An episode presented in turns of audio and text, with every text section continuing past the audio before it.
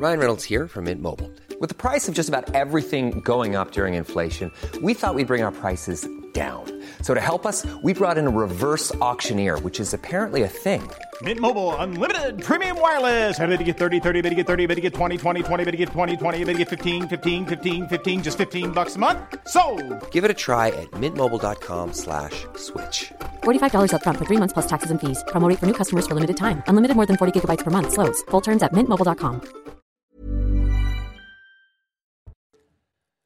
Bonjour à tous, très heureux de vous retrouver sur CNews. Bienvenue dans 90 minutes info. On décrypte, on débat l'actualité de ces dernières heures. Autour de ce plateau, avec nous cet après-midi, Olga Givernet, bonjour. Bonjour. Vous êtes député Renaissance de l'Ain, à vos côtés Gauthier Lebret. Bonjour Gauthier. Bonjour Olivier. Du service politique de CNews. Judith Vintraud, bonjour. Bonjour Olivier. Grand reporter Le Figaro. Et à vos côtés, Yael Menage, bonjour. Bonjour. Député Rassemblement National de la Somme. La parole à vous euh, dans un instant. On va revenir notamment euh, sur la crise sur le carburant. La situation évolue, on le verra. Mais avant, un point sur les dernières actualités.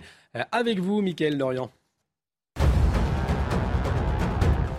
Des missiles russes abattus au-dessus de Kiev, plusieurs explosions ont été entendues en début d'après-midi. Le maire de Kiev, Vitaly Klitschko, a précisé que ces missiles avaient été abattus par les batteries de défense antiaérienne ukrainiennes.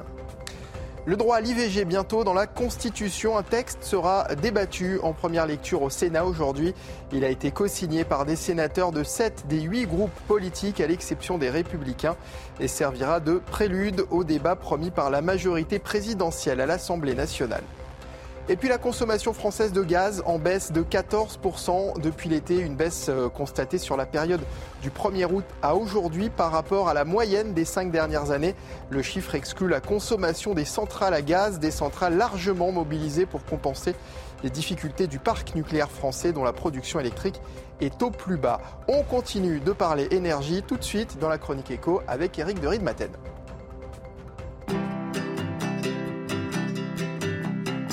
Votre programme avec Lesia, assureur d'intérêt général. Eh oui, cela bouge dans le secteur de l'énergie et c'est un bon signe parce que euh, cela peut laisser espérer une porte de sortie après des semaines euh, de conflits sociaux. Alors l'accord, un accord a été signé chez Engie pour le gaz et chez EDF pour l'électricité. C'est un accord de branche qui a été signé par la CGT, la CFDT et Force ouvrière et Engie que j'ai con, que j'ai contacté tout à l'heure parle de 24 000 salariés concernés. Parlons d'EDF maintenant. Vous savez qu'il y a des centrales nucléaires qui sont bloquées. On parle de 9 sites en France. Et bien là, on attend les votes des assemblées générales. Les syndicats réclament 200 euros de hausse de salaire. Les discussions sont en cours actuellement. Tout cela n'est qu'un début dans la détente. Il faut voir que les négociations salariales se poursuivent. Les raffineries commencent à bouger petit à petit. On a appris par exemple par la CGT que la grève était levée à Donge en Loire-Atlantique. C'est un point très très important.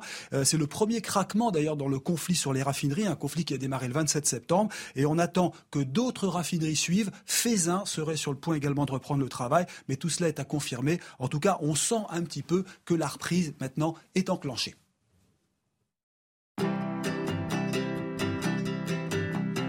C'était votre programme avec Lesia, assureur d'intérêt général.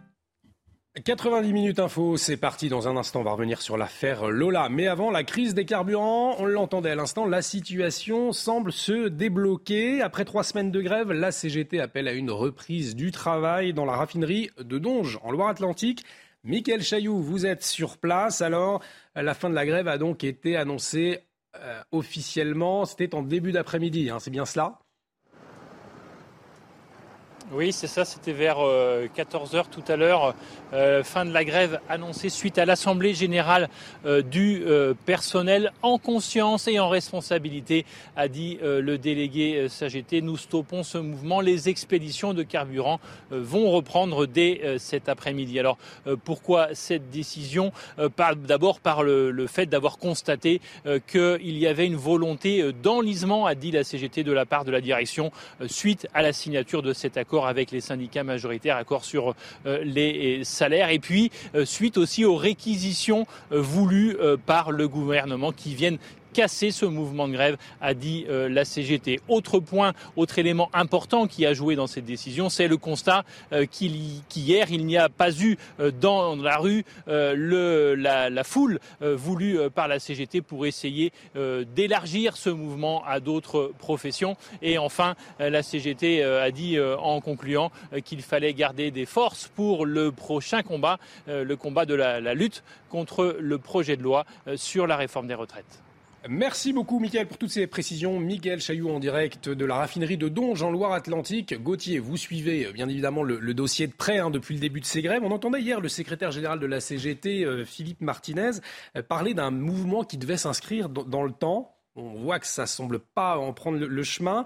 Est-ce que le gouvernement, selon vous, est en train de gagner son bras de fer avec la CGT Je ne sais pas si c'est le gouvernement qui est en train de gagner son bras de fer, mais ce qui est certain, ce qui pèse aujourd'hui dans la décision de la CGT, c'est l'énorme flop de la mobilisation d'hier, tant euh, dans euh, eh bien, les rangs des manifestants que dans les obstructions pour prendre le train ou le métro. On a vu effectivement que la grève finalement n'était pas très suivie. 5% dans le corps euh, professoral, mmh. par exemple. Donc ça a été vraiment un, très gros échec pour la CGT la journée d'hier. Et puis vous avez eu aussi l'échec de Jean-Luc Mélenchon. Alors 29 500 personnes selon eh bien, un cabinet indépendant, 30 000 selon la police. Mélenchon disait 140 000. Je pense qu'il y avait effectivement très très loin de 140 000 personnes dans la rue. Donc ça n'a pas été non plus un grand succès. Donc toutes les mobilisations sociales là, de cette rentrée n'ont pas fonctionné. C'est pour ça aussi que la CGT aujourd'hui décide de lever le blocage. Et Mickaël l'a rappelé aussi dans son euh, duplex euh, à l'instant, il y a eu un accord majoritaire il y a eu un accord majoritaire signé par les syndicats majoritaires qui représentent le plus de euh, salariés, euh, qui prévoyait quand même des choses, cet accord. Une augmentation des salaires de 7%. La CGT demandait 10, ils ont quand même eu 7%, plus une prime allant de 3 à 6 000 euros. Donc il y a quand même eu des choses dans cet accord. Mmh. Et les Français, de plus en plus nombreux, 70% dans notre dernier sondage, ne comprenaient plus cette grève. Donc on voit bien que c'est pour toutes ces raisons et bien que les blocages sont en train de se lever petit à petit. Judith Vintraube, effectivement, d'une manifestation qui n'a pas été suivie hier. Dimanche, idem euh, avec la NUPES. La CGT sent que c'est le moment d'arrêter? Oui, Gauthier a à peu près tout dit. Euh, et en plus, la, euh, contradiction entre les, déclarations de Philippe Martinez et cette décision d'arrêter la grève à, à Donge n'est pas très étonnante parce que euh, la branche chimie déteste Philippe Martinez et est en conflit ouvert avec lui. Donc il n'allait certainement pas prendre les, propos du secrétaire général de la CGT comme une consigne. Mais c'est une chute avec parachute, précisément parce que tout en combattant euh, l'accord majoritaire, les grévistes vont en bénéficier et il est quand même euh, très avantageux. Alors, on va vous entendre dans un instant, Olga Givernet et Yael Menache, mais Elisabeth Borne, la Première ministre, s'est exprimée hein, au sujet de la crise du carburant. C'était il y a tout juste quelques minutes au Sénat. On l'écoute. Compte tenu des inquiétudes des Français face au risque de pénurie, nous avons assisté à une augmentation de la demande plus forte que cette augmentation des livraisons. Aussi, il était essentiel de sortir du conflit social. Je me suis impliqué personnellement pour que le dialogue social ait lieu chez Esso et chez Total. Et dans ces deux entreprises, des accords ont pu être signés avec des syndicats représentant une majorité des salariés. Quand il y a un accord majoritaire, le travail doit reprendre. Yael Menache, on entend la, Première ministre défendre la, stratégie euh, du gouvernement, à la fois en s'impliquant dans, les négociations, et puis en même temps, on a vu hein, ce qu'a fait le gouvernement avec les, réquisitions. Euh, il a tardé, le gouvernement, dans cette crise des, carburants, à réagir? Alors, il y a plusieurs choses. D'abord, oui, le gouvernement a tardé, ils nous ont manqué d'anticipation. Euh, ils ont laissé un peu faire, ils n'ont pas été écoutés, etc.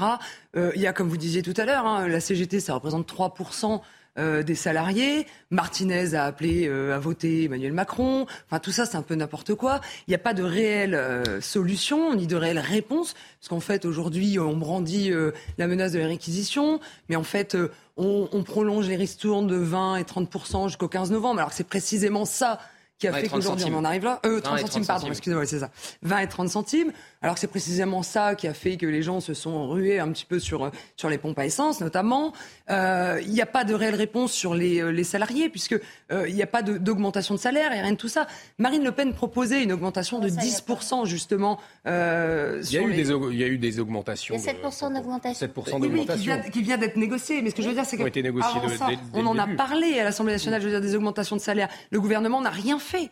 Aujourd'hui, le gouvernement n'a pas apporté de réponse et a refusé toutes les mesures que nous avons proposées sur les augmentations de salaire, les mesures que nous avions proposées sur la baisse de TVA, sur le carburant, qui étaient des mesures pérennes. Aujourd'hui, les mesures que nous propose le gouvernement, ce sont, euh, en fait, c'est de la morphine sur des blessures. C'est pas des mesures dans le temps. Alors Olga Givernet va vous répondre. Bah, écoutez, moi je suis plutôt satisfaite de voir qu'il y a des accords qui se font que les salariés y trouvent leur compte, que les, entreprises aient pu euh, également aussi, à la demande du gouvernement, puisque la, euh, première ministre et le gouvernement avaient demandé à ce qu'on euh, puisse rentrer en, discussion, et donc tout cela devait se, faire entre. Le fait d'avoir fait des réquisitions, c'était pour venir en soutien des Français. Et ce n'était pas du tout contre la grève, puisque le droit de grève euh, doit, doit, être préservé. Mais c'est vrai que quand une toute petite minorité bloque le pays, eh bien, ça ne va plus. Donc là, si on va vers euh, une sortie, et on l'espérait euh, courant de cette semaine, début de semaine prochaine, je crois que c'est le mieux si on ne met pas non plus le pays dans une situation très délicate, notamment avec des manifestations parfois qui peuvent prendre des ampleurs et qui peuvent, qui peuvent tourner mal. On a eu l'expérience de, ces derniers jours et donc aujourd'hui, eh bien, on souhaite que la situation puisse euh, s'améliorer. On peut voir aussi euh, la dépendance qu'on peut avoir au pétrole, hein, et donc euh, que tous ceux qui sont dépendants de leur voiture, qui ont besoin d'essence, par rapport à ceux qui n'en ont pas besoin ou ceux qui ont notamment des voitures hybrides ou, électriques, il commence à y avoir une, fracture. Et cela, cela, ça nous met devant nos responsabilités, notamment dans cette transition. Je rappelle que le président de la République a annoncé une prime pour l'achat d'un véhicule électrique qui monte à 7 000 euros. il était à 6 000 euros. Et puis, il va y avoir aussi ce leasing quand un véhicule électrique vaut en moyenne 20 000 euros, alors, c'est un autre débat. Il y a effectivement le, débat sur le prix d'un, des, véhicules électriques qui sont encore aujourd'hui euh, très chers, pas accessibles à toutes les bourses. Euh, à toutes les bourses, c'est pas le, débat hein, cet après-midi. On y reviendra bien évidemment. Vous vouliez réagir, euh, Gauthier Oui, juste sur la prolongation de la ristourne. Je vous entendais la critiquer. Vous êtes contre cette prolongation de ristourne de 30 centimes de la part de l'État et 20 centimes de la part de Total, alors que Marine Le Pen s'engage pour le pouvoir d'achat. Enfin, c'est un thème qui lui tient à cœur à chaque fois. Mais bien évidemment, encore une fois, on l'a dit et je le répète, on ne sera jamais contre des mesures qui vont euh, dans l'intérêt des Français. Vous disiez que ça crée un appel d'air et que c'était pour ça que les Français à la En fait, ce sont des mesures qui sont bien, mais c'est des mesures, si vous voulez, instantanées. C'est-à-dire que c'est bien là tout de suite, c'est échec en blanc. Mais dans, dans le temps, dans la continuité, ça ne sert à rien. C'est-à-dire qu'après le 15 novembre, on fait quoi? Il se passe quoi après le 15 novembre? Parce que moi, encore une fois, ah ben oui, mais moi, moi, j'ai dans ma circonscription, si vous voulez, j'ai des cultivateurs qui font de la fécule de pommes de terre. C'est 5000 litres tous les 10 jours le carburant. On fait comment? Après le 15 novembre, on fait comment? Vous avez des réponses? Le gouvernement n'a pas de réponse. Olga Givernet, justement, vous allez peut-être répondre. Qu'est-ce qu'on fait, effectivement, si cette ristourne ne peut être prolongée vous savez, depuis la crise Covid, en fait, on a pris euh, les éléments au fur et à mesure pour pouvoir s'adapter et faire des mesures très ciblées. D'ailleurs, il y a eu des débats, il y a eu des débats dans, l'hémicycle sur le pouvoir d'achat pendant, euh, pendant le mois de juillet. Et donc, il y a des mesures comme ça qui permettent euh, aux agriculteurs et aux Français de poursuivre et de pouvoir continuer d'aller travailler à un tarif qui est quand même moindre que ce qu'on a sur, chez, dans les pays étrangers. Je crois que ça donne quand même un peu, un peu des perspectives. Maintenant, le 15 novembre, ça va arriver, évidemment. Il va y avoir encore des, encore des débats et de savoir comment on va se positionner, notamment par rapport au prix de l'énergie. Et vous savez, comme le prix de l'énergie est fluctuant, il est monté jusqu'à 1000 euros du mégawatt Il est pourquoi le gouvernement ne l'anticipe pas On le sait que le 15 novembre, il y aura un problème. On le sait. Sont faites. Et je crois que même simplement sur la fermeture des, existent peut Allez, sur, sur, cette ristourne, effectivement, là encore, on aura l'occasion d'en parler. Juste pour finir sur la crise des carburants, avant de passer à l'affaire Lola, Julie de Vintraube, on a envie de se dire aujourd'hui, tout cela pour ça, parce que euh, ça fait un petit moment qu'il a été signé cet accord de 7%, on le rappelle, augmentation de 7% euh, pour ces salariés de Total Energy, un bonus entre 3 000 et 6 000 euros aussi euh, en plus. Donc aujourd'hui, on a envie de dire à quoi joue la CGT. La CGT joue à, ne pas perdre les élections professionnelles de la fonction publique qui ont lieu le 8 décembre. Euh, la dernière fois, en 2018, elle était talonnée par la CFDT. Il faut absolument qu'elle montre euh, à la fonction publique que c'est elle qui est la plus dure, euh, la plus combative. et d'ailleurs, elle va dire que c'est grâce à elle que cet accord d'augmentation de, 7% et cette prime de 3 à 6 000 euros ont été obtenus. Voilà tout. Euh, la CGT, elle se fiche absolument de ne pas être populaire. Euh, l'opinion, ça ne euh, l'intéresse pas. Mais je voulais quand même rajouter un, élément. Hmm.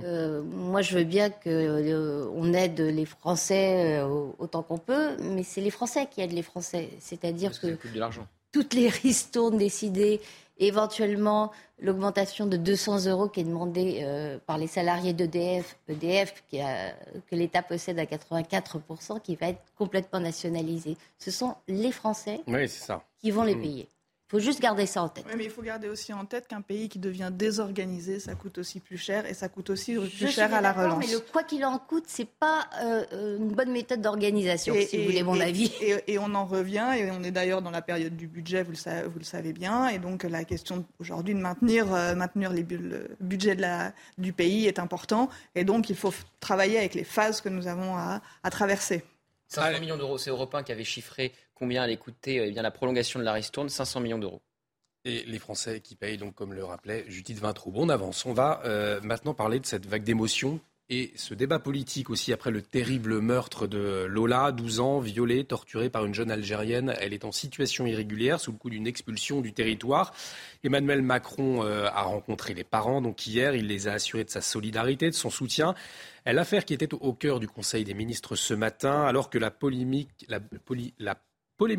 politique se mêle à l'émotion. Olivier Véran s'est exprimé ce matin.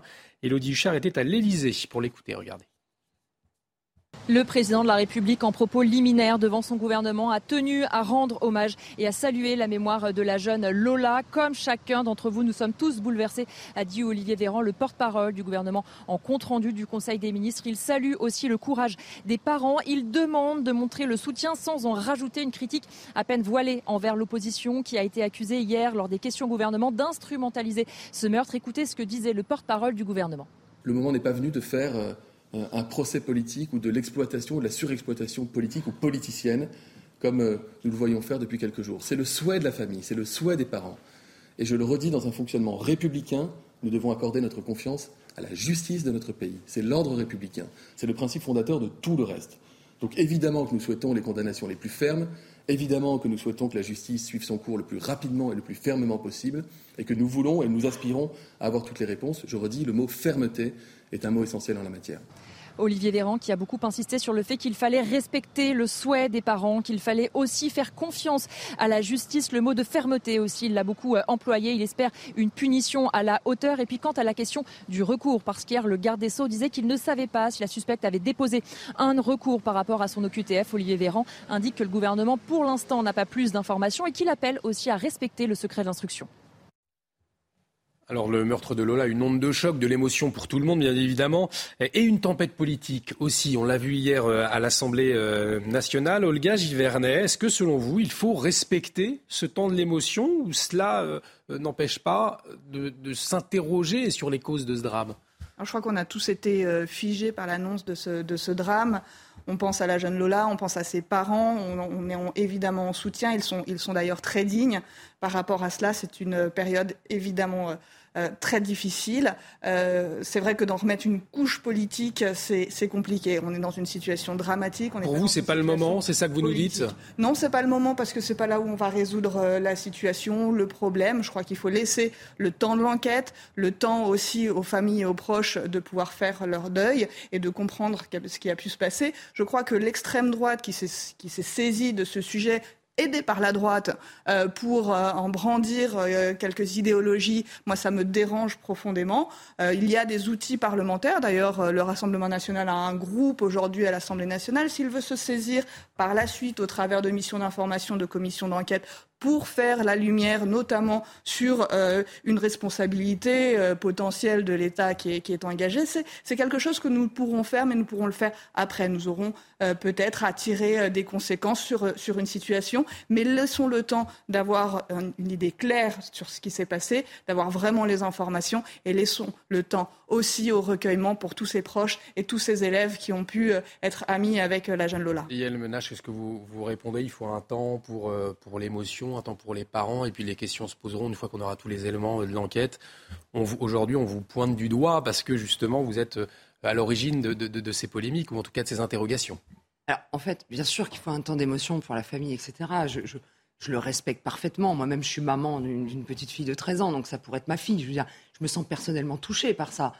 Euh, par contre, là, ce qui me dérange, en fait, ce qui est dérangeant, c'est de ne pas avoir de réponse de la part du gouvernement. Encore une fois, le gouvernement reste silencieux, il ne répond pas. On a posé des questions qui étaient légitimes et c'est un déni parlementaire de ne pas avoir répondu aux questions. Je veux dire, Emmanuel Macron, quand il a, euh, a pris son mandat, il avait dit 100% d'OQTF. On n'est même pas à 10. Cette dame âgée de 24 ans qui a été euh, mise en prison, incarcérée, il me semble qu'elle était bien au QTF, illégalement sur le territoire français. Pourquoi est-ce qu'elle était là? Et oui, oui, il faut en parler parce que ce n'est pas un fait divers. C'est là le drame, c'est que ce n'est pas un fait divers. Est-ce que je dois rappeler tous les drames qu'il y a eu rien que cet été?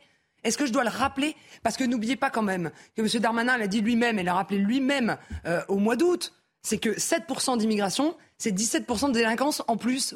ça, correspond à 17% de délinquance. à un moment donné. On peut, s'interroger dans cette affaire sur le lien entre immigration et euh, criminalité puisque euh, avec par exemple Nordal Lelandais, avec euh, Fourniret, avec euh, Dutroux par exemple, Judith Vintraube, là, la question ne se pose pas. Est-ce que ce lien vous le C'est quand même un raisonnement bizarre. Enfin, je sais que ça n'est pas le vôtre. Ça n'est pas le mien. C'est ce qu'on entend. C'est ce que certains disent. J'ai entendu ça notamment, notamment de la part de la gauche et, notamment sur le service public de l'audiovisuel.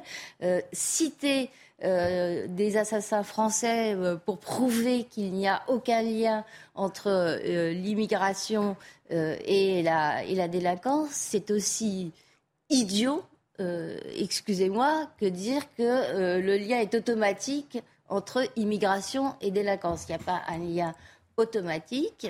Il y a un lien entre une augmentation de la délinquance et une augmentation de l'immigration incontrôlée. L'immigration illégal.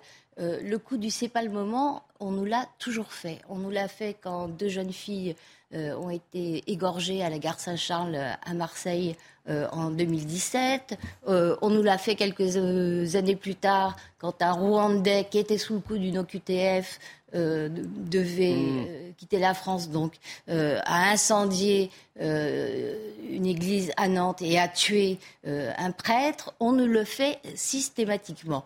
Alors, moi, je conçois tout à fait qu'il faille respecter la douleur de cette famille qui est dévastée.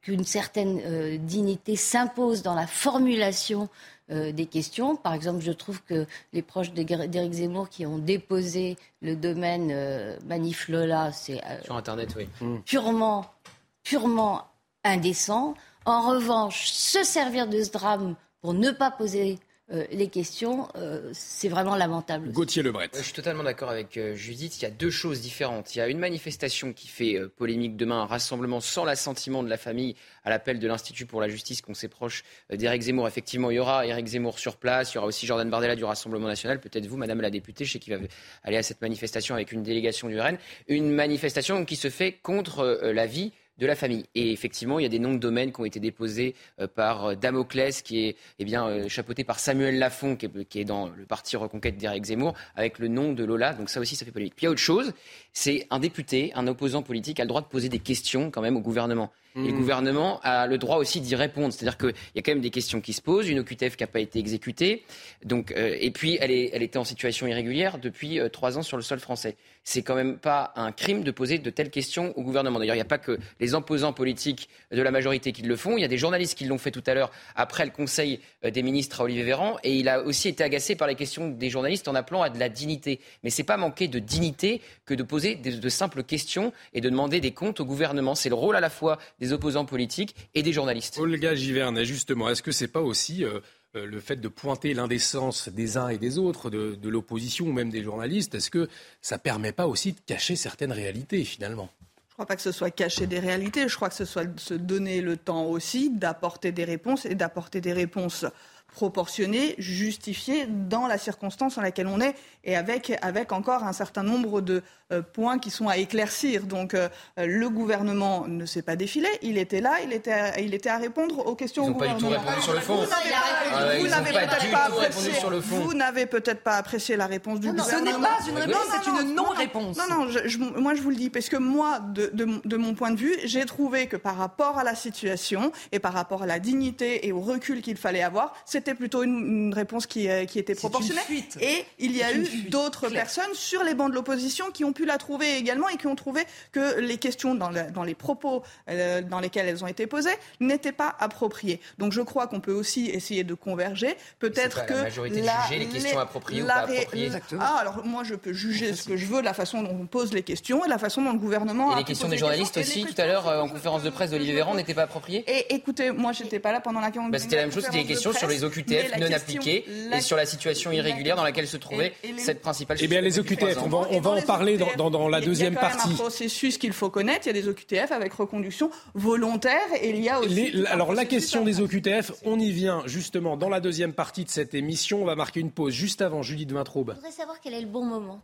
Quel est le bon moment euh, entre deux drames hein, Quel est le délai de décence avant de pouvoir poser Je crois que sur les autres, sur les autres drames, ils, ont été abordés aussi. Je crois qu'il n'y aura pas de problème sur le fait que les sujets seront abordés. Ils seront abordés. Et, je le rappelle, le groupe, les groupes parlementaires ont tous les moyens aussi pour pouvoir déposer ce qu'ils ont besoin pour demander euh, des, des, comptes au, gouvernement. On, va, en parler dans un instant. On, marque une pause. En tant que parlementaire, nous avons un devoir de contrôle de l'action du gouvernement et aussi une évaluation des politiques. On, en reparle tout de suite d'ailleurs. Euh, Olivier Véran, Olivier Véran qui a d'ailleurs reconnu effectivement euh, quelques petits problèmes en ce qui concerne les, les OQTF. On va y revenir dans un instant. Restez avec nous sur CNews.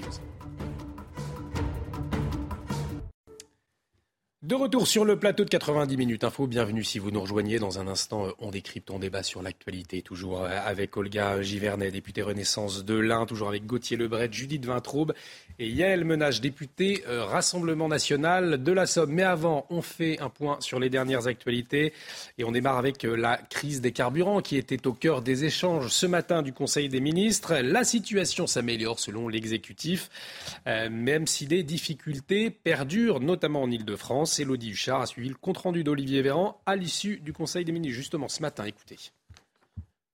Les jours se suivent et se ressemblent pour le gouvernement sur la crise des carburants. Il faut à la fois tenter de débloquer la situation sans pour autant braquer encore plus les grévistes et le gouvernement le sait. L'équilibre est très compliqué à trouver, même si la situation semble s'améliorer selon le porte-parole du gouvernement. Écoutez Olivier Véran, il était en compte rendu du Conseil des ministres. 10 salariés ont été réquisitionnés ce matin. 10 le seront cet après-midi. Et je vous redis ce que nous disons chaque jour, à savoir qu'à chaque fois qu'il y a lieu de débloquer un centre de dépôt et pourquoi pas des raffineries, nous procéderons aux réquisitions nécessaires avec tact et mesure, c'est-à-dire lorsque la situation l'exige. Désormais, des accords majoritaires ont été signés par les groupes pétroliers avec les syndicats représentant le personnel. Certains syndicats non signataires contestent cet accord majoritaire, c'est-à-dire qu'ils contestent les règles mêmes qu'ils ont participé à fixer qui consiste à reconnaître un accord dès lors qu'il est majoritaire.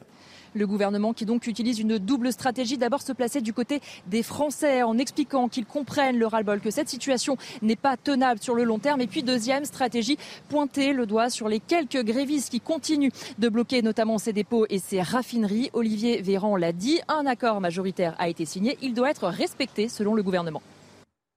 Après trois semaines de grève, la CGT appelle à la reprise du travail dans la raffinerie de Donge en Loire-Atlantique. La fin de la grève a été annoncée officiellement cet après-midi à l'issue d'une assemblée générale. Les précisions de Mickaël Chailloux. Pour ce qui est du mouvement organique des salariés de la raffinerie de Donge, en responsabilité et en conscience, l'arrêt de la grève a été annoncé pour le personnel d'exploitation à compter de 13h cet après-midi et pour le personnel de jour à compter de 17h. Nous avons fait le constat d'un blocage des discussions avec la direction générale. Nous voulons éviter un enlisement et un délitement du collectif, raison pour laquelle nous assumons la position d'arrêter ce conflit salarial. Et puis c'est aujourd'hui que le gouvernement devrait enclencher la procédure de 49.3 pour faire adopter la première partie du budget 2023, une procédure décriée par l'opposition qui y voit une action antidémocratique. Euh, mais comment cela fonctionne-t-il concrètement? Les explications avec Maxime Lavandier. C'est une des armes à la disposition de l'exécutif. L'article 49 alinéa 3 donne la possibilité au Premier ministre de faire adopter un texte de loi sans passer par un vote. Cette décision entraîne directement la suspension immédiate de la discussion du projet de loi. Pour contester ce passage en force, les députés de l'opposition ont alors la possibilité de déposer une motion de censure dans les 24 heures. Si cette dernière est soutenue par la majorité des députés, la loi est rejetée et le gouvernement est renversé. A l'inverse, si aucune motion de censure n'est déposée ou si elle n'obtient pas la majorité absolue, la loi est adoptée en première lecture et poursuit son processus au Sénat. Depuis 1958, l'article 49.3 a été déclenché à 89 reprises. Le record absolu revient à Michel Rocard qui, de 1988 à 1991, a engagé la responsabilité de son gouvernement à 28 reprises. Et c'est officiel, Emmanuel Macron choisit Jean Castex comme euh, nouveau PDG de la RATP. La haute autorité de transparence de la vie publique avait rendu un avis favorable à ce projet hier soir, cinq mois après le départ de Jean Castex de Matignon. Cet été, l'ancien Premier ministre, souvenez-vous, avait été nommé président du conseil d'administration de l'Agence de financement des infrastructures de transport. L'actualité internationale et les évacuations de civils qui ont commencé à Kherson en pleine contre-offensive ukrainienne. L'occupation russe veut évacuer 50 000 personnes en une semaine. Annexée en septembre, la région de Kherson est occupée par la Russie depuis le printemps. Écoutez ces réactions d'habitants suite à ces évacuations. J'ai reçu un appel du travail disant que nous évacuons aujourd'hui, mais je savais déjà hier soir qu'il y aurait des évacuations. Si la centrale hydroélectrique est attaquée, la moitié de Kherson n'existera plus.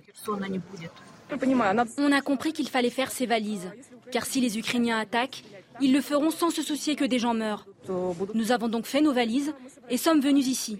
Pendant que nous roulions, je me disais, ça va, c'est comme partir en voyage. Nous ne sommes pas seuls, il y a d'autres personnes ici. Pour faciliter ce processus, les résidents reçoivent des numéros de téléphone d'assistance téléphonique. Ensuite, ils s'inscrivent, parlent aux employés de la hotline et les gens de l'autre côté connaissent déjà ces habitants. Ils ont des listes pour qu'il n'y ait pas de problème.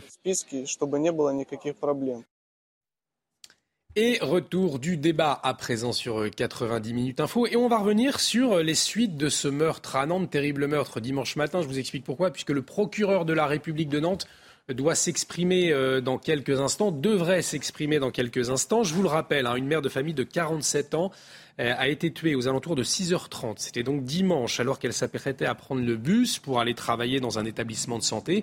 Elle y était femme de ménage. Depuis, un homme a été mis en garde à vue lundi soir, mais ce sont des personnes du quartier de Bellevue. Le quartier de Bellevue, c'est le quartier où habitait la victime, qui ont enquêté, alors une enquête en dehors de, de tout euh, cadre légal, notamment en se procurant des bandes vidéo, comme le, le relatent euh, nos confrères de Ouest France. Et depuis, des habitants du quartier organisent des rondes euh, dans le quartier de Bellevue, aussi dans le centre-ville. On va accueillir pour en parler David Levaux. David Levaux, bonjour. Vous êtes policier du syndicat SGP Police de la zone Ouest. Merci d'être avec nous en direct sur CNews. Alors on le disait, cet horrible meurtre hein, euh, à Nantes et cette organisation des habitants du quartier de Bellevue, à la fois pour enquêter et en même temps maintenant pour assurer l'ordre dans le quartier, même euh, dans le centre-ville. Est-ce que c'est un phénomène assez nouveau que vous constatez aujourd'hui, les policiers, les riverains qui se mobilisent pour se faire justice eux-mêmes finalement et assurer leur propre sécurité? Bah écoutez, un phénomène nouveau, oui, tout à fait. Euh, je pense qu'on vit dans une démocratie où on a des règles et des lois à respecter. Je pense qu'il y a la police nationale qui fait très bien son travail, il y a aussi la justice. Et malheureusement, euh, on ne peut pas cautionner euh, ce genre de choses. On ne fait pas la loi soi-même, on n'enquête pas soi-même. Euh, d'autant plus qu'on peut mettre à mal ensuite, évidemment, la procédure et tout ce qui est mis en place par nos, nos services judiciaires pour enquêter. Donc voilà, donc encore une fois, oui, c'est très nouveau. Euh, je tiens juste à rappeler que la police nationale, encore une fois, euh, fait super bien son boulot. Hein. Y a, les individus ont été interpellés. Euh, voilà, donc il faut faire attention à ça, à ces dérives-là. Encore une fois, je le dis, on manque d'effectifs sur Nantes et Saint-Nazaire en officiers de police judiciaire parce que mettre du monde sur la voie publique, c'est une chose. Euh, interpeller, c'est une chose, puisqu'on a 62% de garde à vue en plus euh, depuis que le, ministre a annoncé des renforts sur le terrain. Mais malheureusement, force est de constater qu'on n'a pas les effectifs nécessaires pour traiter ces affaires euh, dans nos services qui sont déjà submergés. Donc voilà, donc euh, c'est un ensemble de choses. Il ne faut pas laisser ce genre de dérive se, se, se passer. Je peux comprendre la, colère évidemment euh, euh des gens, mais laissons faire le travail à la police et à la justice. voilà, donc chacun doit être dans son rôle et de ce côté-là là, il faut rester dans ce cadre, vraiment dans ce cadre précis. Évidemment aussi, du côté de la mairie de Nantes, je l'avais déjà dit sur vos antennes, il faut aussi que le continuum sécurité se mette en place sur le développement des caméras, etc. Il faut que la police aussi municipale soit vraiment employée comme elle doit être employée en, supplément évidemment de la police nationale. Donc voilà, donc laissons les missions à chacun. Euh, évidemment, il y a un problème d'insécurité à Nantes, il faut le traiter.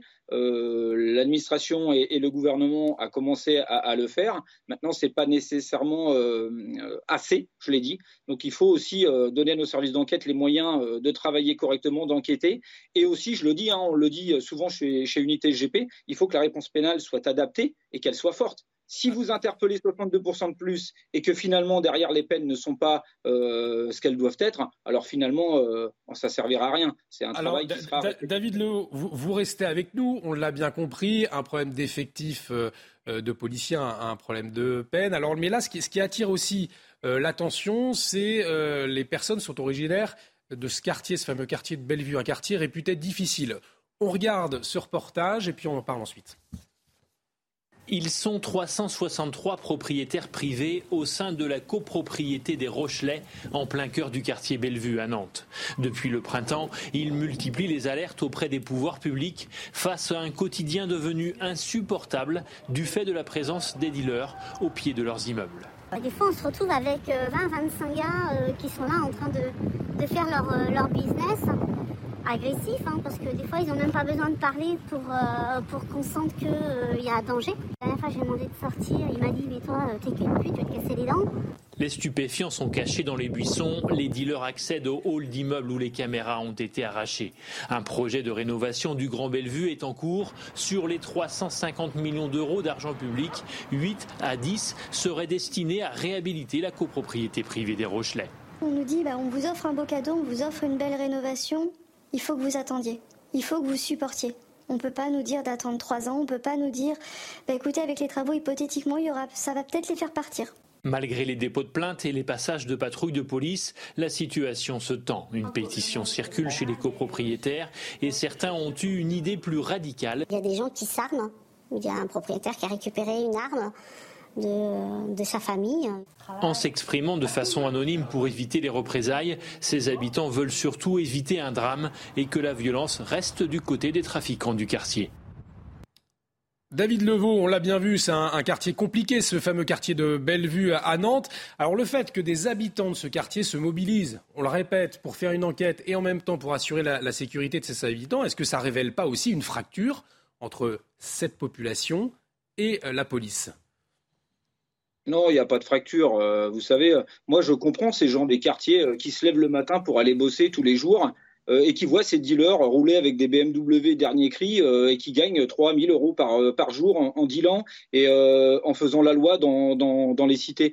je le comprends parfaitement. Aujourd'hui, je pense que la réponse qui doit être apportée, c'est une réponse aussi de l'État. on s'est désengagé pendant beaucoup, de nombreuses années sur tous ces secteurs et tous ces quartiers. Et je l'ai dit encore une fois, euh, interpeller tous les jours les dealers et qu'ils soient remis dehors, et ces quartiers-là euh, n'en sortiront jamais. Alors réhabiliter, moi je dis que c'est aussi très bien de réhabiliter, mais c'est pas ça qui va régler euh, toutes les solutions. Créer des terrains de foot, des terrains pour ces jeunes, etc.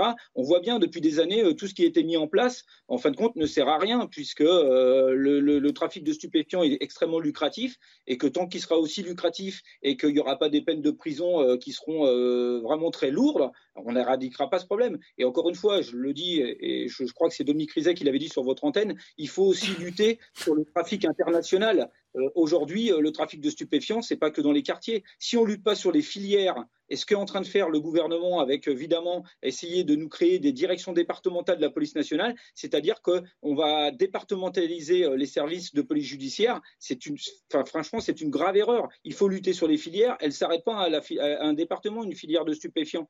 Euh, voilà, mmh. donc il faut, il faut travailler sur ces filières et aller au fond des choses, comme il faut travailler sur les filières de l'immigration, comme il faut travailler sur plein de sujets, mais il faut travailler avec les moyens. Il faut que nos collègues les moyens il faut qu'il y ait une vraie envie politique. Et malheureusement, jusqu'à maintenant, on l'a pas eu cette envie. Merci beaucoup euh, David Legault d'avoir accepté notre invitation cet après-midi. Je le répète, secrétaire adjoint Zone Ouest, unité euh, SGP euh, Police. Olga Givernet, peut-être votre réaction à, ce nouveau phénomène qu'on voit à Nantes? On pourrait appeler ça des milices qui se mettent en ordre de marche pour assurer la protection des Français. Qu'est-ce que ça révèle? Ça vous inquiète?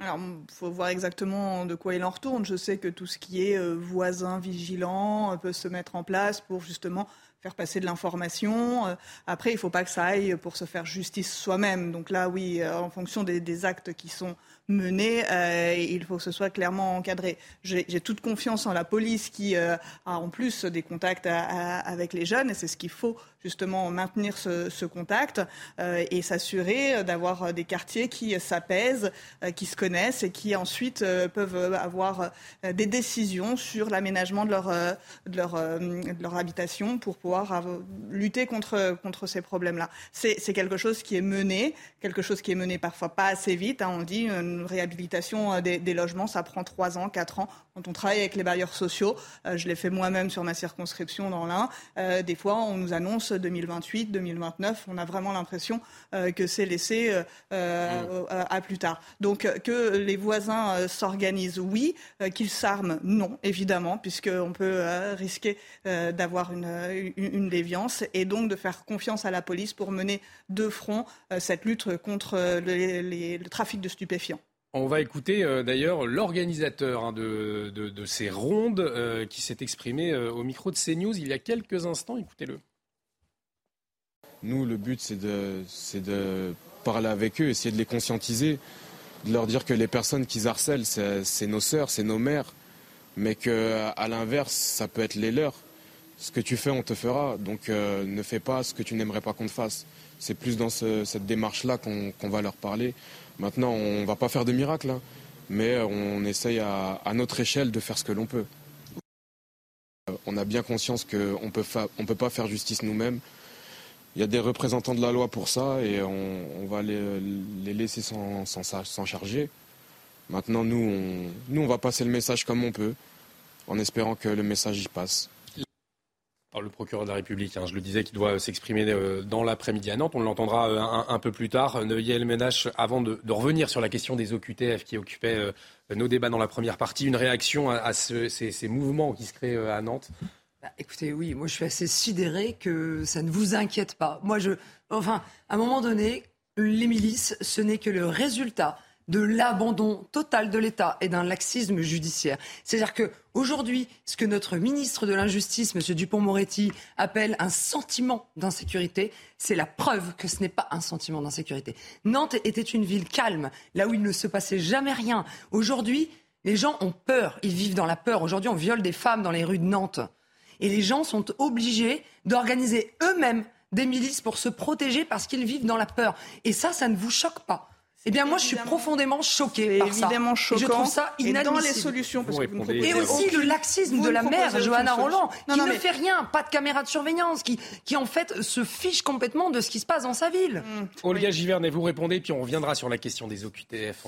simplement, dans ce que vous m'amenez là, vous n'apportez pas forcément de solution. Moi, quand je j'observe. Ah ben si, il y en a des solutions. Et les, bien sûr, qui ont il faut appliquer les, il faut appliquer les peines de prison. enfin, il y a un travail collégial à faire entre l'État et euh, les, euh, les, communes et les villes qui organisent eux-mêmes aussi euh, la sécurité via leur police municipale, via les systèmes de, de vidéosurveillance. Et c'est là où ça fonctionne le mieux. Oui, bah, il n'y a pas de vidéosurveillance, ça non, ça se trouve. on... peut le, on peut le, le, le conseiller, et je suppose que c'est ce que vous avez essayé de faire dans vos propos là, de, de, pouvoir conseiller, de travailler plus main dans la main pour faire face à ces problèmes de délinquance. On attend, on attend, on recule, on recule, on met pas de moyens, c'est pas mis en place. Et en fait, ce n'est que le résultat madame. Madame, sur le Alors, on, va écouter... on a ajouté 10 000 policiers. On n'a jamais augmenté autant les moyens pour, pour la police. Donc arrêtez vos Mais ce n'est pas suffisant. Voilà, on ne vous mettra pas d'accord. On en a bien, on en a bien conscience. On ne vous mettra pas d'accord. Hein. On, on, connaît euh, vos positionnements. Euh, euh Judith Vintraube. Non, juste une précision. Euh, effectivement, euh, Johanna Roland n'a rien fait euh, quand elle a été élue en 2014 ses prédécesseurs n'avaient rien fait non plus euh, pour lutter contre l'insécurité et prendre la mesure du phénomène.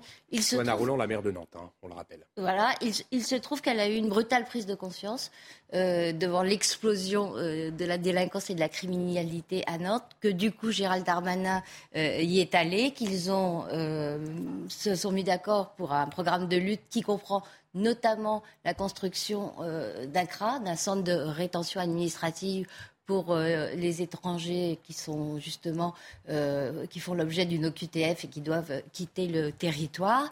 Et pour avoir signé avec Gérald Darmanin ce plan de lutte contre cette explosion de la délinquance, Johanna Roland est aujourd'hui euh, conspuée par toute la gauche radicale nantaise qui est très nombreuse.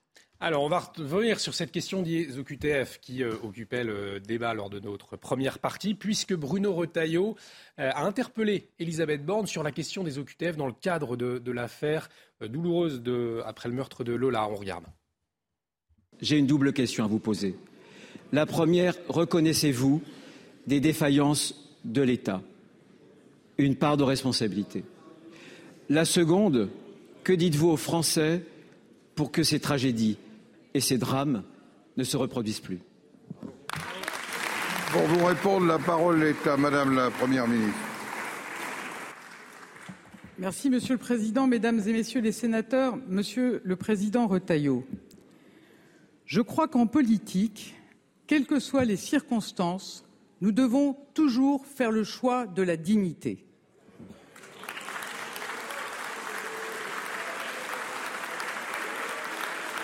Une jeune fille de 12 ans a été tuée dans des conditions effroyables. Une famille, des amis, des voisins, un collège sont en deuil. Et tout le pays partage leur émotion. C'est pour les parents de Lola que je veux avoir mes premiers mots. Le président de la République a eu l'occasion de les recevoir hier et de leur dire toute l'émotion et la solidarité de la nation. Je crois que la dignité nous commande de ne pas exploiter la douleur indicible d'une famille, de ne pas utiliser la mort d'une enfant à des fins politiciennes. Alors on le voit, d'un côté, euh, c'est le temps de la dignité de l'émotion pour la Première ministre, quand l'opposition, elle, demande des comptes, notamment sur les OQTF. L'opposition qui, qui se mobilise, en tout cas reconquête demain. Il y a une marche pour Lola. Euh, une marche, un rassemblement. Un rassemblement. À place d'Enfer Rochereau.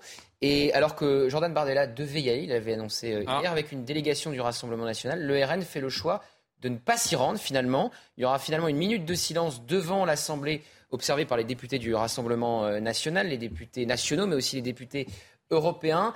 Et cette euh, manifestation, ce rassemblement faisait polémique puisqu'il n'avait pas l'assentiment de la famille. Donc le RN dit écouter la famille et c'est pourquoi ces députés décident de ne pas y aller. Donc contrairement à Reconquête, euh, qui est d'ailleurs euh, proche euh, de l'Institut pour la justice qui organise eh bien, ce rassemblement, qui s'y rendra. Il n'y aura donc qu'un seul parti politique demain à ce rassemblement, c'est Reconquête et ses cadres, dont évidemment Éric Zemmour. Mais voilà, le Rassemblement national qui décide finalement de ne pas s'y rendre pour respecter le choix de la famille. On sait que cette manifestation était bien accusée de faire de la récupération politique, puisque la petite fille euh, dont on parle n'a même pas encore été enterrée. Et euh, comme je vous le disais, ça n'a pas l'assentiment de la famille qui a décidé de se réfugier en plus dans le Pas-de-Calais pour vivre son deuil euh, loin des caméras. Et elle ménage pourquoi pas d'assentiment du, Rassemblement national pour participer à ce rassemblement demain aux côtés de Reconquête? Bah, écoutez, euh, alors d'abord, euh, rien à voir avec Reconquête, première chose. Et la deuxième, c'est que tout simplement, on respecte le choix de la famille, euh, tout simplement. La, famille ne veut pas qu'on le fasse, et, on le comprend, et on respecte ce choix. Donc on se contentera effectivement d'une minute de silence à l'Assemblée nationale. Enfin, enfin, vous avez compris, depuis plusieurs jours euh, le moment de, de, prendre un peu de recul et justement. Mais quel rapport? On attend toujours les réponses du gouvernement sur les OQTF. Excusez-moi, ça, ça, ne change rien. Mais ça ne change en rien qu'on attend toujours les réponses du gouvernement sur les OQTF. Tout. Et les 100% d'exécution des OQTF, ils sont où que nous avait promis euh, M. Emmanuel Macron? Ils sont où? Même pas 10%, madame. Même pas 10%. Mmh. Ouais, je vois que. À travers ce débat là qui vient de se tenir, on voit bien la différence. En fait, il y a deux choses différentes. Il y a ce rassemblement qui fait polémique puisqu'il n'y a pas l'assentiment de la famille. Et il y a le fait de poser une question mmh. euh, au gouvernement quand on est dans l'opposition. Bruno Retailleau, en quelque sorte, euh, Elisabeth Borne lui dit qu'il est indigne. À partir du moment où elle demande de la dignité, elle dit au président du groupe LR au Sénat qu'il est indigne. Est-ce que le fait de demander des comptes au gouvernement sur euh, les OQTF et sur le fait que cette femme soit en situation irrégulière sur notre sol depuis trois ans, est-ce être indigne? Être indigne, c'est de faire diversion pour ne pas répondre justement aux questions. C'est ça, Olga Givernet, finalement, ce qu'on reproche euh, au, gouvernement, c'est de se cacher derrière, de pointer l'indécence des uns et des autres et pour ne pas répondre non, aux je questions. crois qu'on est en train de banaliser, soi-disant, une simple question dans un moment qui est compliqué. Une sur simple des, question sur, sur- oui, c'est ce que vous dites. Hein. Vous dites, euh, on ne répond pas, on pose juste une question. Il faudrait, Oui, on pose une question, répondre. une question, avez posé on un attend une réponse. Et le gouvernement apporte la réponse à la, ma- à la mesure de ce qu'il a Mais ce n'est pas une réponse, encore une fois, c'est une non-réponse. On va à revenir à la même chose. Qui est aujourd'hui pas complètement éludé. Je, Ah, je- je Judith, pour conclure mais- sur ce, sur ce dossier, on va marquer une pause. Ensuite, on parlera de l'uniforme à l'école. Oui, Autre et- sujet, mais allez-y. On ne peut pas indéfiniment euh, évacuer les questions et disqualifier ceux qui les posent. Euh, dans l'affaire de l'assassinat de Samuel Paty euh, par un Tchétchène qui avait un titre de séjour légal, ce n'était pas un étranger en, en attente d'expulsion du territoire français. Je rappelle que la famille de Samuel Paty a fini par porter plainte contre l'État Mm. en reprochant au ministre de l'Éducation nationale, au ministre de l'Intérieur d'avoir sous-estimé les menaces, d'avoir échoué euh, à protéger, à empêcher un crime. Ce sont des qualifications pénales.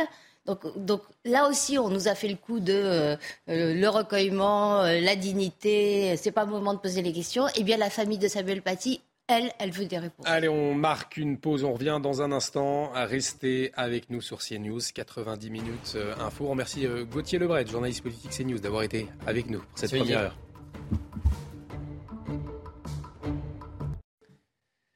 Bienvenue si vous nous rejoignez sur CNews pour la dernière partie de 90 minutes info, toujours avec euh, Olga Givernet, Judith Vintraube et Yael Menache. On va débattre sur la question du port de l'uniforme à l'école dans un instant, mais tout de suite le rappel des titres avec vous, Mickaël Dorian. À Nantes, l'individu placé en garde à vue hier a avoué. Le procureur de Nantes a annoncé lors d'une conférence de presse cet après-midi.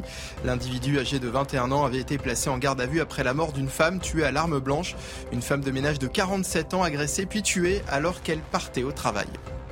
Grève reconduite à la raffinerie Total Énergie de Gonfreville en Normandie. L'annonce a été faite par la CGT en fin de matinée à l'issue d'une assemblée générale qui a réuni plusieurs dizaines de salariés. La grève dans plusieurs raffineries Total Énergie a débuté le 27 septembre et crée depuis plusieurs semaines des pénuries de carburant dans les stations-service. Et puis en Ukraine, Vladimir Poutine instaure la loi martiale dans les territoires annexés par Moscou. Elle entrera en vigueur à partir de jeudi minuit dans les quatre territoires ukrainiens de Donetsk, Lugansk, Kherson et Zaporizhia. Le président russe a ordonné cette mesure lors d'une réunion de son conseil de sécurité diffusée à la télévision. L'uniforme à l'école, une nouvelle fois au cœur des débats et des propositions. Les atteintes à la laïcité ont augmenté en septembre, selon le ministère de l'Éducation nationale. Parmi ces atteintes, euh, le port de tenue islamique, comme le, le voile ou l'abaya, c'est cette longue robe ou encore le camis.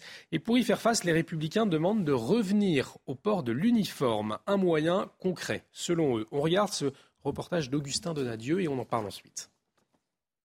Face à la montée du communautarisme à l'école, l'idée du port obligatoire de l'uniforme en classe divise les Français. Je suis favorable pour l'uniforme à l'école. Ce n'est pas une question de religion, mais une question de discipline. Je, je ne vois pas le rapport entre l'uniforme et les tenues religieuses. Deuxièmement, en France, il n'y a jamais eu d'uniforme scolaire, sauf aux Antilles. Donc ça me semble être un faux problème. Pour cette porte-parole d'associations regroupant parents et enseignants, l'uniforme peut faire partie d'un ensemble de solutions pour pallier les problèmes d'atteinte à la laïcité dans les établissements. L'uniforme, de ce point de vue-là, peut être un des éléments qui vont euh, avoir pour objectif de recentrer l'école sur sa mission et son rôle principal, sans perdre du temps dans des enfantillages, dans des discussions sans fin pour savoir si la jupe est à la bonne hauteur. L'éducation nationale fait état de 313 signalements le mois dernier, dont plus de la moitié qui concernent le port de tenue ou de signes religieux, comme l'abaya à gauche sur cette image ou le camis à droite. Plusieurs figures politiques comme Marine Le Pen ou encore Éric Ciotti prévoit de proposer une loi imposant le port d'une tenue unique dans les établissements scolaires. Alors, je vous pose la question dans un instant, mais avant, on va écouter Rick Ciotti, puisqu'il en parlait ce matin dans la matinale de CNews. Pour lui, c'est un, un, moyen concret hein, pour lutter justement contre le communautarisme. Écoutez-le. Moi, je propose une mesure de bon sens qui aura naturellement euh, vertu d'apporter réponse à cette situation, mais aussi d'établir une forme d'égalité sociale républicaine à l'école. la, tenue unique, un uniforme pour tous les élèves mhm. dans chaque classe de la République. On arrêtera aussi avec ces dérives que l'on constate et mhm. on redonnera aussi des valeurs aux enfants de la République.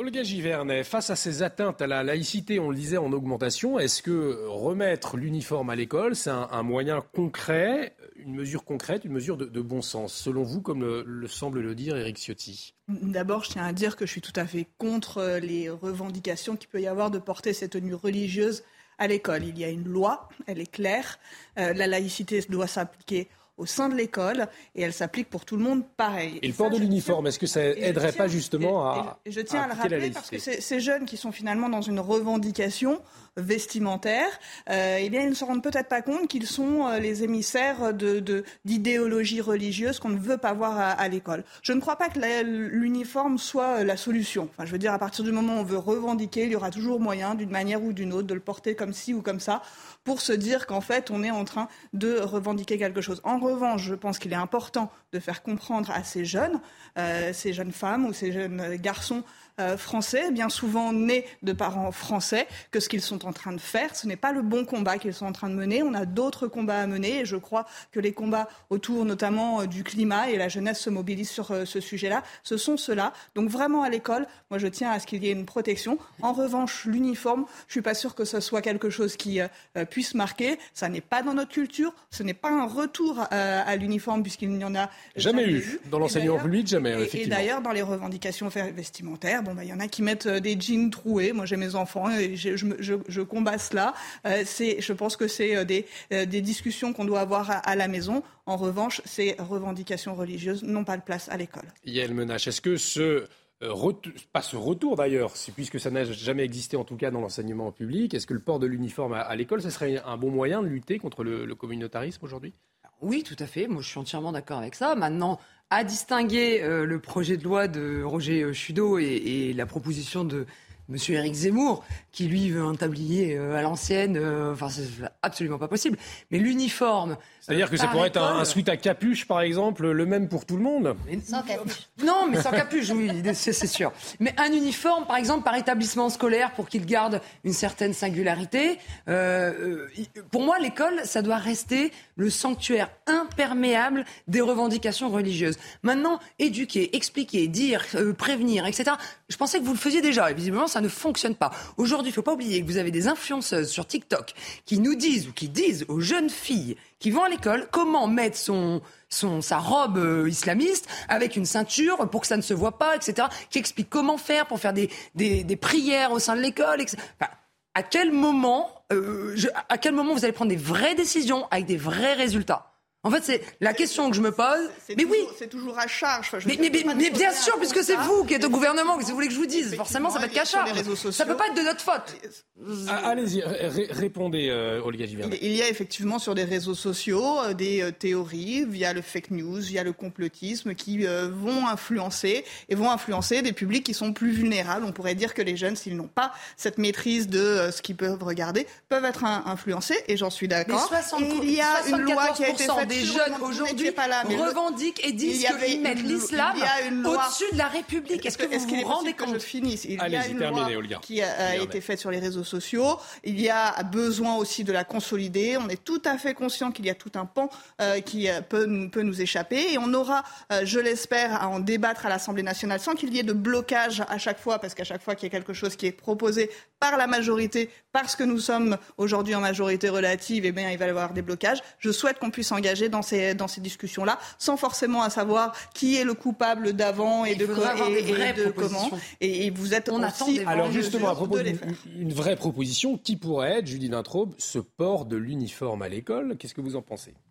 Euh, J'en pense qu'on ne trouvera pas de, de moyen de, de pallier euh, l'absence d'autorité et l'absence de volonté politique. Regardez la Grande-Bretagne qui a une grande tradition euh, d'uniforme euh, pour, les enfants, c'est euh, un pays extrêmement communautarisé, euh, où beaucoup de femmes musulmanes portent le voile. ça n'a pas du tout permis d'avancer vers, vers les droits de la femme et vers la laïcité. Donc je ne crois pas que ce soit une bonne solution. Quand on parle à juste titre de ces filles qui expliquent euh, aux écolières, aux lycéennes, euh, comment euh, dissimuler une tenue religieuse pour pénétrer à, l'école, en fait, la loi donne déjà les moyens de sanctionner, puisqu'il s'agit d'une incitation à violer la loi. encore faut-il que quelqu'un s'en avise et, la mette en œuvre. Donc, Il faut pas de loi supplémentaire. Avant de, avant de penser à l'uniforme, commencez déjà par appliquer, appliquer la loi, c'est ce que vous Bien dites sûr un, appliquer la loi, deux, soutenir les profs qui osent euh, rappeler ces jeunes au règlement et à la loi précisément, à la loi de 2004. Eh ben non, je ne trouve pas, voyez-vous, je ne trouve pas du tout. Quand Samuel Paty euh, parle de laïcité positive, euh, parle de convaincre, accepte dans le monde de lier euh, le niveau social, des difficultés sociales et euh, le communautarisme, il est dans la culture de l'excuse, il est dans l'évitement, il n'est pas du tout dans le discours de l'autorité. Qu'est-ce que vous répondez pour conclure, Olga Givernet On arrive au terme de cette émission? Il y a, qu'il y a un sujet qu'il faut travailler ensemble, évidemment, qu'il y a des retours euh, réguliers. Je crois que la vie politique, c'est cela aussi, c'est de, se, de s'adapter aux circonstances dans lesquelles nous sommes. Aujourd'hui, il y a un point d'alarme sur cette question de la laïcité au sein, au sein de l'école. Ça revient régulièrement. Et euh, je, je, je, tiens à, moi, repréciser ma, ma, position et je souhaite qu'on puisse le faire euh, tous de manière unanime, que nous tenons à cette laïcité à l'école. Un grand merci d'avoir joué le jeu du débat cet après-midi sur CNews dans 90 minutes info. Merci Olga Givernet, députée Renaissance de l'Ain. Merci Judith Vintraube. Merci Yael Menage, députée RN de la Somme. L'actualité continue sur CNews. Dans un instant, Laurence Ferrari avec Punchline. Excellent après-midi sur notre antenne.